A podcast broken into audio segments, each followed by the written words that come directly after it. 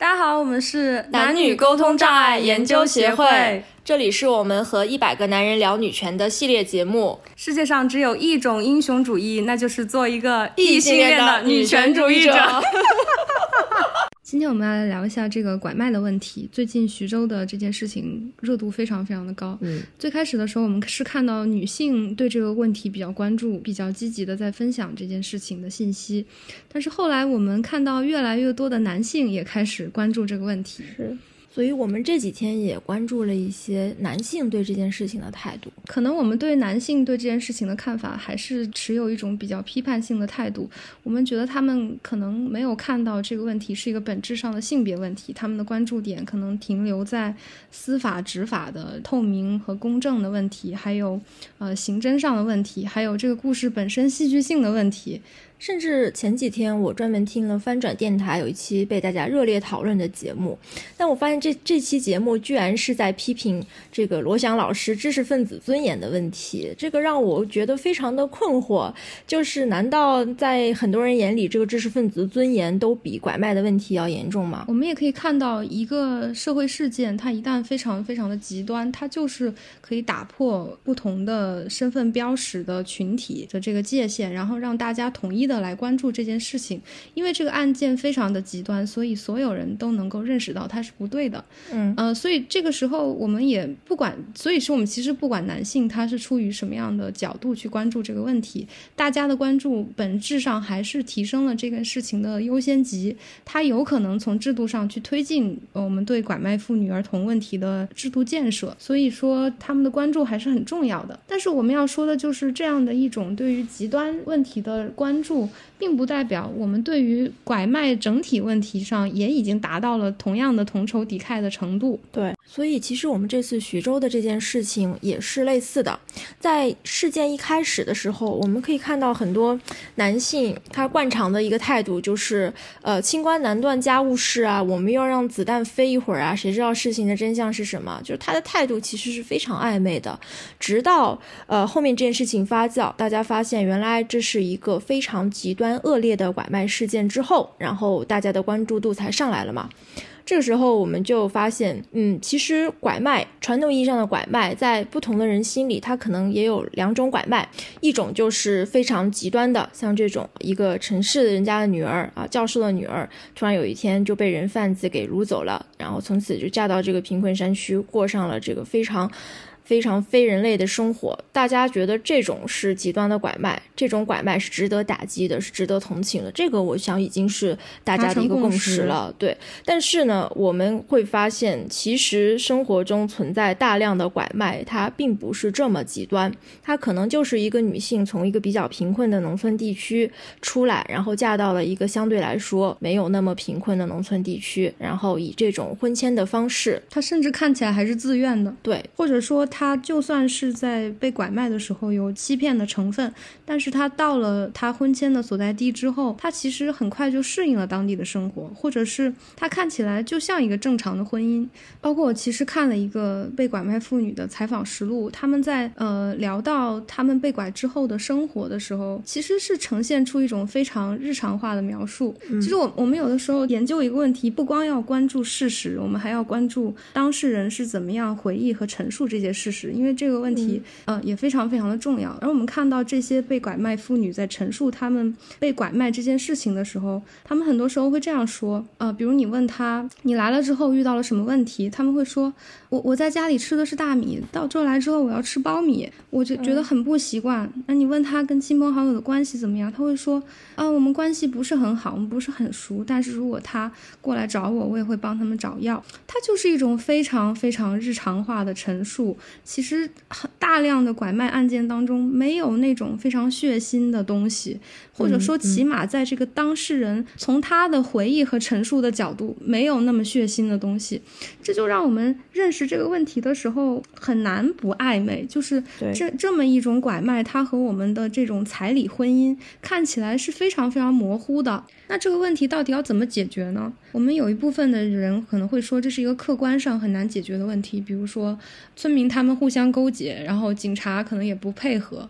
呃，但是我们不觉得这是一个非常客观的原因，因为我们其实看到另外一个更加盘根错节的问题——扫黑除恶，其实已经被我们国家非常严正的执行起来了。所以，嗯，那我们可不可以用别的方法解决？比如说立法呢？其实罗翔老师也提到了这个。因为因为前几天啊，大家一直在吵的就是立法上的问题，包括罗翔老师也论证了很多嘛。但是，呃，其实我我仔细看了一下大家讨论，因为现在有一种就是反对重刑的声音嘛。其实我觉得是有道理的，就是说我们对一个犯罪行为要立重刑的话，不一定能够去减少大家犯罪的意愿。相反，有的时候呢，你的这个刑罚。罚过重，并且呃中间不同的行为之间过渡不够的话，很有可能导致大家因为害怕这个被拐卖的妇女去逃走去上报，他可能一开始就会把这个妇女 虐待的更狠，比如说把她的腿打断或者把她的牙拔掉，这样就是有可能会造成更多这样的恶劣伤害。而且确实有很多实证的文章在讲这个问题，就是如果你的刑罚已经达到一定的层级，你再往上提，其实它的警示意义，它在制止和预防犯罪。上的意义已经不大了，因为，呃，我们说的这个潜在的犯罪的群体，他其实对这个刑法他没有那么的了解。当他做这件事情的时候，他的目的就是我要逃脱刑罚，而不是他判几年，是五年还是三年。所以，真正要解决这个问题，还是应该从执法层面去加大执法的力度。还有这个司法，嗯，很多人很多人连三年都没有判，嗯，所以其实并不是说你把这个刑罚加重了就一定会怎么样，而是基本的这个三年，其实很多都还没有执行到。位的问题，对，这里面可能有的时候也是，比如说司法有成本，可能还是需要一个说白了是钱的事情，你要加大各方面的司法执法的投入啊。对，其实还有关于关于他们被解救出来之后生活重建的问题，也是一个钱的问题。帮他去重建他跟社这个社会的这个关系网络，我们就需要投入很多的人力物力去给他们进行一些技能的培训，然后给他们一些工作的机会，这些都是需要。花很多很多的钱的，但是为什么会没有钱呢？本质上还是我们价值观不统一，对我们优先级不够，所以我们不认为这是一个那么重要的社会问题，所以我们没有花那么多的人力物力去解决这个问题。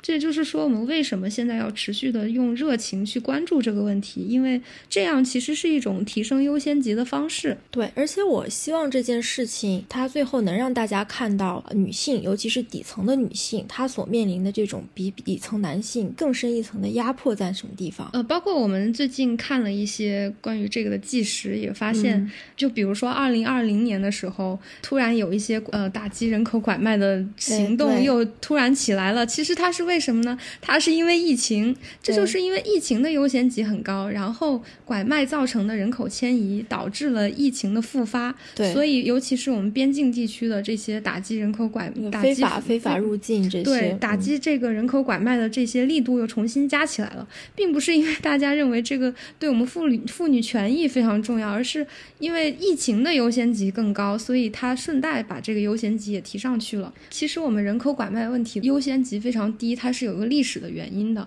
因为我们在这个改革开放之前，其实不太有人口拐卖的问题，因为首先那个时候我们是非常集体主义的这么一种思潮，是我们非常推行马克思那一套，然后那个时候呃马克思主义它其实。是非常女权的，因为它是去宗族化、去家庭化，然后非常强调在集体中的生产力的行为。那这个状态下，我们妇女的地位其实是比较高的，她也是高度参与生产的。这也是我们之前在妇女劳动参与率那期里面讲过的。然后在同时，在这个社会背景下，我们还有非常严格的户籍制度，比如说我们有米面粮油的这个统购统销，所以人口的迁移会变得非常的困难。在这种情况下，我们是不太会有。拐卖的行为的，但是从改革开放之后。这个两个问题就同时凸显出来，一方面是我们女性作为生产力的地位的下降，然后女性更多的被作为一个男性附属的地位，作为一个婚姻中的这种地位存在，然后与此同时，我们户籍又开始放开，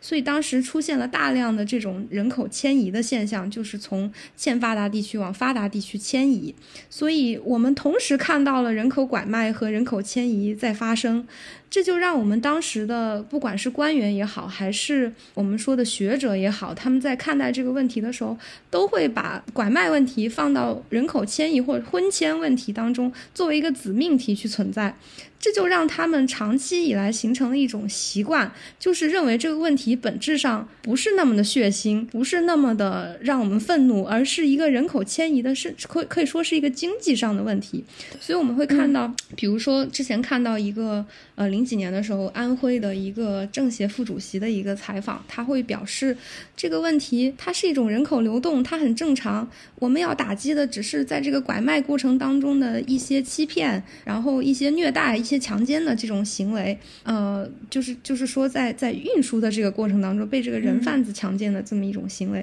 他觉得这些是不合适的，所以他觉得我们要建立一个，他甚至说，我们我们妇联什么，我们应该主动的去建立一个信息更加公平的平台，让大家能够去做这种跨地区的这种婚姻介绍活动。所以你可以看到，从那个年代开始。我们是怎么样认识这个问题的？是我们整个官僚体系，包括我们的学术界、我们的学者，或者说体制内的学者，他们都在用一个经济问题的看待人口迁移的问题的态度去看待这个问题，所以我们就很难真的把拐卖问题看成一个很恶劣的社会事件，这就导致我们没有决心像对待扫黑除恶那样去对待人口拐卖的问题。那么，我们从一个女性的角度去看这些问题呢？我们会看出。这背后有很多很多其实是女性的问题，比如说我们刚才提到，为什么呃很多男性看来这种从贫困地区流向贫困地区的人口买卖和彩礼婚姻之间的区别并不明显呢？其实不是因为说，因为他们看起来不明显，所以这种嗯人口买卖它就是合理的，不对，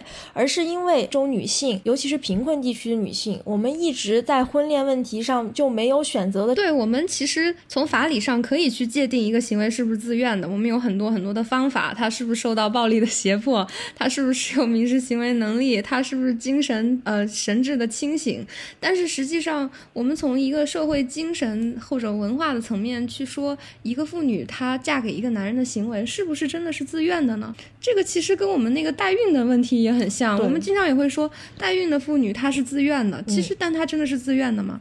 呃，因为他看不到 Plan B，他看不到更多的选择。他看不到更多的选择，因为他受到的教育或者他整个认识世界的这个环境，没有给他这种可以向外看的这种呃媒介，他没有他没有能力看到那些东西，所以他就变成他的生活只能这样选择了。所以我们会看到呃很多这个被拐女性在接受采访的时候，他们会说，我也没有办法，我很穷，那我只能呃让菩萨保佑我找一个好男人。包括有一些人，他可能。后悔被人贩子带到了这么一个地方，让他过得不好。但他会后悔的时候，他只会这么说：“他说，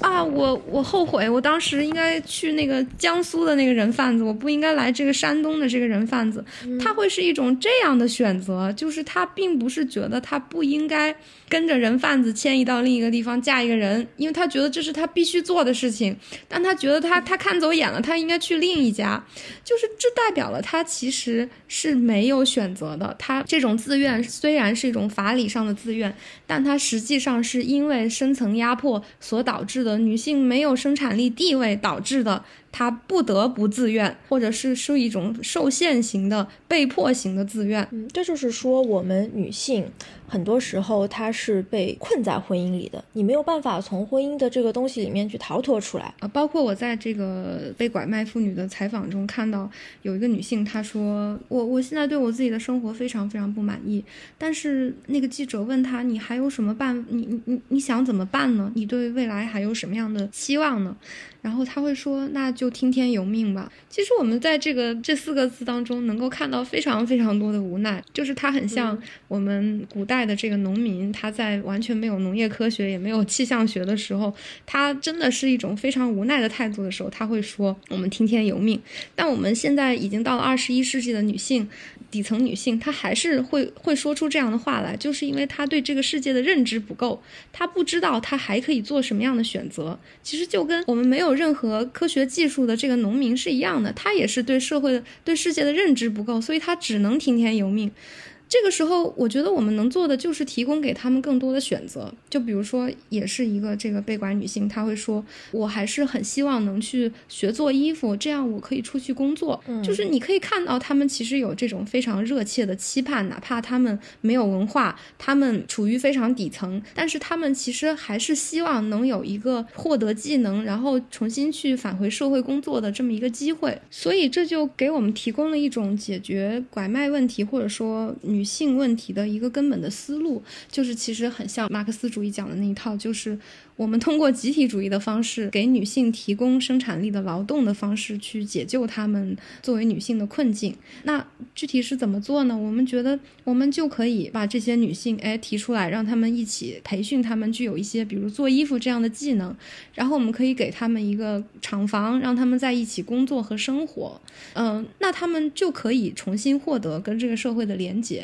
因为我们知道，很多拐卖妇女之所以没有办法从原来的呃被拐卖的那个环境中走出来，就是因为他已经完全失去这个跟这个社会的连接了，他没有社会关系了，他没有社会属性了，所以你就算把他解救出来，他不知道何去何从，这就是我们说的生活重建的问题。我们打击拐卖整个体系，除了我们要预防、我们要打击、我们要解救以外，我们还要关心他们的生活重建。如果他们没有办法重新获得社会属性，那我们这些解救都是没有意义的。其实这些被拐卖出来的女性，她们跟自己自己的原生家庭也没有什么太大的联系，其实也是一个抛弃她的角色。所以这也是为什么我们很多女性，她就算有机会逃出来，她还是愿意又回到她孩子和丈夫的身边。嗯，因为她。跟自己的原生家庭其实是没有什么联系的，所以这个时候我们去帮助她们获得社会属性，才是解决这个问题根本的方法。所以我们想说的就是，我们这个问题不可能通过像罗翔老师说的那样一蹴而就的通过一个立法去就去解决，